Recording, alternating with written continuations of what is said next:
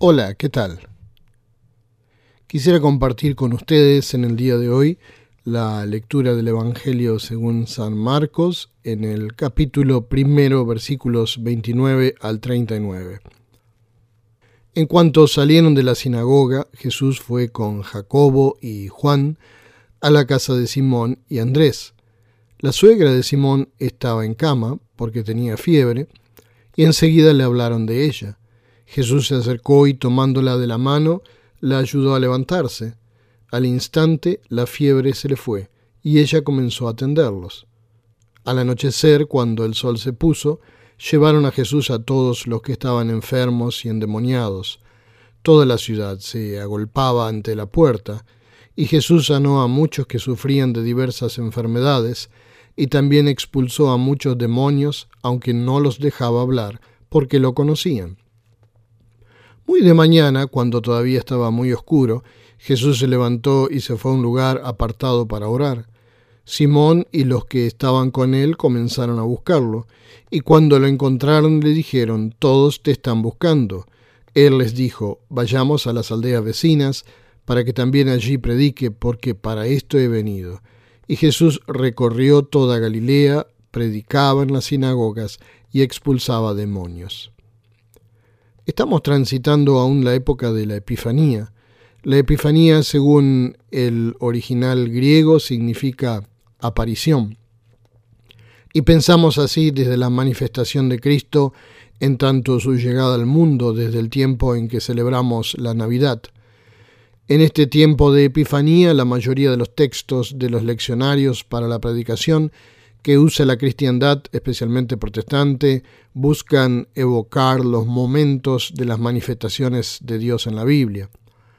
En el Evangelio para hoy, Cristo comienza a manifestar su presencia divina ya en los primeros días de su ministerio, y comienza a hacerlo como todos lo sabemos, mostrando su poder, mostrándose como el Hijo de Dios, mostrándose además con el poder del Padre, en la mayoría de las referencias que se hace a este poder de Dios en el lenguaje del Nuevo Testamento griego se utiliza la palabra dynamis, que significa un gran poder o un poder sobrenatural, no humano. Tenemos una palabra en nuestro idioma que proviene de la misma raíz, dinamita. Así comienza a obrar Jesús entre la gente con este tipo de poder. Los discípulos que acompañaban a Jesús también pudieron observar y evocar ese mismo poder de Dios al sanar los enfermos y expulsar demonios. Cuando Jesús asciende al Padre, Él promete derramar sobre toda la iglesia el Espíritu Santo y les dice que recibirán ese poder. Y no solo a sus discípulos, sino a todos de allí en más, aquellos que crean en Él como hijos de Dios. Es decir, a cada uno de nosotros también el Señor nos confirió esa posibilidad. Y leemos, por ejemplo, en capítulos más adelante del mismo Evangelio, porque de cierto les digo que cualquiera que diga este monte, quítate de allí y échate en el mar, su orden se cumplirá siempre y cuando no dude en su corazón, sino que crea que se cumplirá. Me gusta una frase del pastor Dietrich Bonhoeffer que dice, no importa tanto las palabras que utilizamos en la oración, sino la fe con la que nos aferramos a ella. Y ese es parte también del mensaje para este domingo. Dios nos pide que tengamos fe, tanto al trabajar como al servir a los demás. Nuestra vida debería estar impregnada de la fe en nuestro Señor, pues Él a su debido tiempo obrará. ¿Qué significado tienen para nosotros hoy los milagros de Cristo? Nuestro mundo está a diario plasmado de milagros, y no solo los creyentes son parte de un mundo de milagros, también los no creyentes en Cristo son conscientes de que los milagros existen, aunque no puedan discernirlo como nosotros, no puedan discernir la naturaleza y el origen de estos milagros. Estamos rodeados de poderes que no podemos comprender cabalmente. Cuando comenzamos a transitar nuestra vida en el camino de la fe, podemos llegar a comprender que no todo lo que existe en el mundo es sólo una manifestación de nuestros cinco sentidos. Hay algo más. Las señales y prodigios de Cristo aún están presentes entre nosotros. Uno de los milagros más grandes es la capacidad de tener fe. Ustedes saben muy bien que hay muchas personas que no creen en Cristo. Y especialmente ahora en este tiempo de epidemia donde hacemos uso de todos los medios virtuales y digitales que tenemos a nuestro alcance para comunicar, la palabra de Dios, que seguramente hay muchos que deben estar escuchando este mensaje. Allí hay personas que aún no pueden creer. Poder creer es una dádiva de Dios. Y leemos por eso en Efesios capítulo 2, ciertamente la gracia de Dios los ha salvado por medio de la fe. Esta no nació de ustedes, sino que es un don de Dios. La fe verdadera, la que viene de Dios, es sobrenatural, es decir, que trasciende los sentidos naturales. Muchas personas están preocupadas acerca de los milagros o desearían ver más milagros en su vida, en su iglesia, etc. Pero ¿qué en cuanto a la fe? ¿No nos hemos puesto a pensar que el tener fe en Cristo es el primero y más grande de los milagros? Este tiempo de confinamiento para mí tiene un lado muy positivo para las comunidades de fe. Y este aspecto concretamente tiene que ver con la oportunidad que tenemos de meditar, de estar en nuestros hogares y de tener la oportunidad de acercarnos otra vez a la palabra de Dios.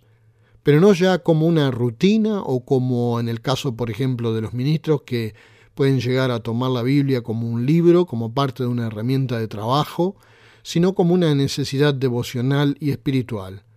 Quizás Dios nos esté dando, en medio de todo este tiempo loco que todavía no terminamos de comprender, la posibilidad de ver las cosas más profundamente, a diferencia de los tiempos normales, cuando no nos hacíamos estas preguntas.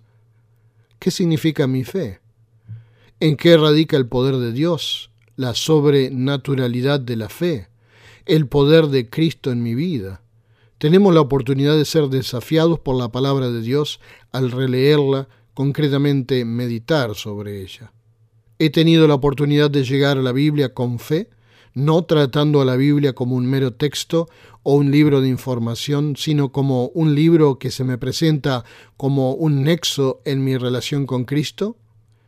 Si en este tiempo de confinamiento podemos tener esta experiencia de acercamiento a Jesús, de renovación de nuestra comunión con Cristo, ese será un buen tiempo. Será un tiempo bueno en el sentido que podremos sopesar nuestra fe, nuestra relación de fe y confianza con Dios, con nuestro Señor, que en sí mismo constituye un milagro. ¿Cuál es el mensaje de Cristo para nosotros hoy?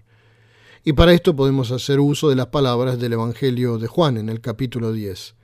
El ladrón no viene sino para hurtar, matar y destruir. Yo he venido para que tengan vida y para que la tengan en abundancia. El ladrón en este caso representa a Satanás y todos sus demonios, quien viene por tres cosas a este mundo, hurtar, matar y destruir. Jesús comienza su ministerio mostrando que viene a hacer lo opuesto, Jesús comienza haciendo todas aquellas cosas que eran necesarias en aquel momento histórico y todas aquellas cosas las quiere también hacer en nosotros hoy. Jesús sanó y aún hoy en día sana. Nos da la fe vinculada a Él para invocar su poder inconmensurable para salvación y sanación, y a la vez nos da las capacidades humanas para servir a los demás en tanto ayudamos y sanamos las heridas por medio de las capacidades humanas que Él nos confiere. La medicina hoy en día, usada con el fin de preservar y cuidar la vida del ser humano, es un milagro en sí mismo. La persona que busca ayudar a los demás por el simple hecho de hacer el bien y no meramente por un trabajo o negocio, es eso ya un verdadero milagro. Como la suegra de Pedro, que al restablecerse automáticamente de la fiebre, se siente tan contenta y feliz que quiere honrar a Cristo sirviéndole. De la misma manera nosotros, a partir del milagro que Cristo obra en nosotros, por la fe que tenemos en Él, queremos comenzar a servirle, adorándole, leyendo su palabra, orando, ayudando y sirviendo a nuestro prójimo con los dones y talentos que Él nos dio, simplemente en agradecimiento por la salvación recibida. Hay un aspecto peculiar en esta lectura del Evangelio que en lo personal me ha ayudado mucho en mis momentos de vulnerabilidad en la fe. Los demonios. ¿Existen los demonios? Una vez recuerdo que en un estudio bíblico hice esta pregunta.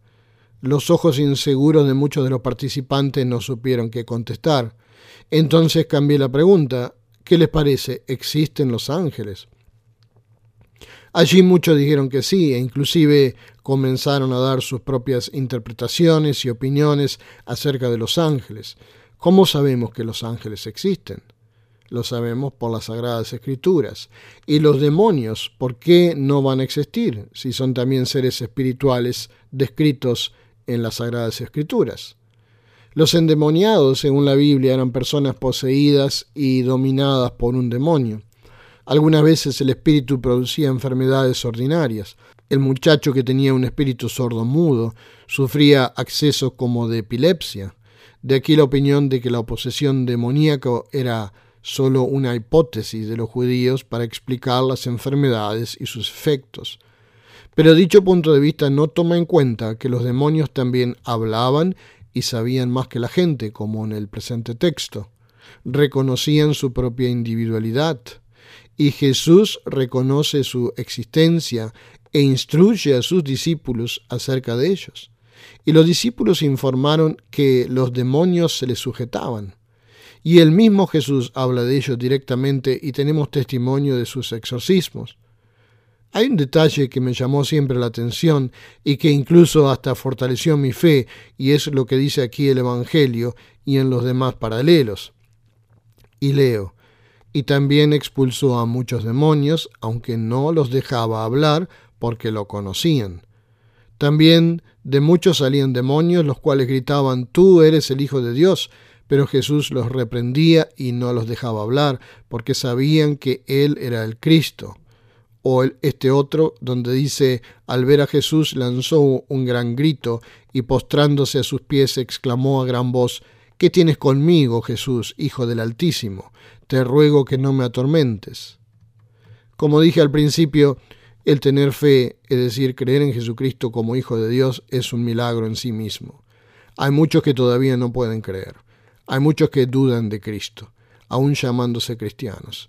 Yo en muchos momentos de mi vida tuve vulnerabilidades en mi vida de fe. Sin embargo, un texto como este me ayudó. Aquí un demonio que poseía a estas pobres almas lo reconoce a Jesús. ¿Recuerdan ustedes las palabras de Santiago en el libro de Santiago? Tú crees que Dios es uno y haces bien, pues también los demonios lo creen y tiemblan. Aún los espíritus malignos reconocen a Jesús como Hijo de Dios, pues lo saben. ¿Y yo cómo no voy a poder creer en Cristo como el Hijo de Dios? ¿Qué mejor información y fuente tengo que alguien del ámbito espiritual lo pueda corroborar? En este caso un demonio. ¿Qué mejor prueba tengo, puedo tener de la divinidad de Jesucristo? En este día somos invitados a creer en la divinidad de Cristo, en la manifestación de Cristo entre nosotros. Somos invitados todos aquellos que hemos experimentado el milagro de la fe y la salvación a imitar a la suegra de Pedro, a servirle a Él como nuestro Maestro, Señor y Salvador, en agradecimiento por todo lo que ha hecho por nosotros y sigue haciendo. Somos invitados a socorrer a aquellos que están débiles en la fe, con nuestro propio testimonio y nuestro servicio amoroso. Les deseo que tengan una semana fantástica.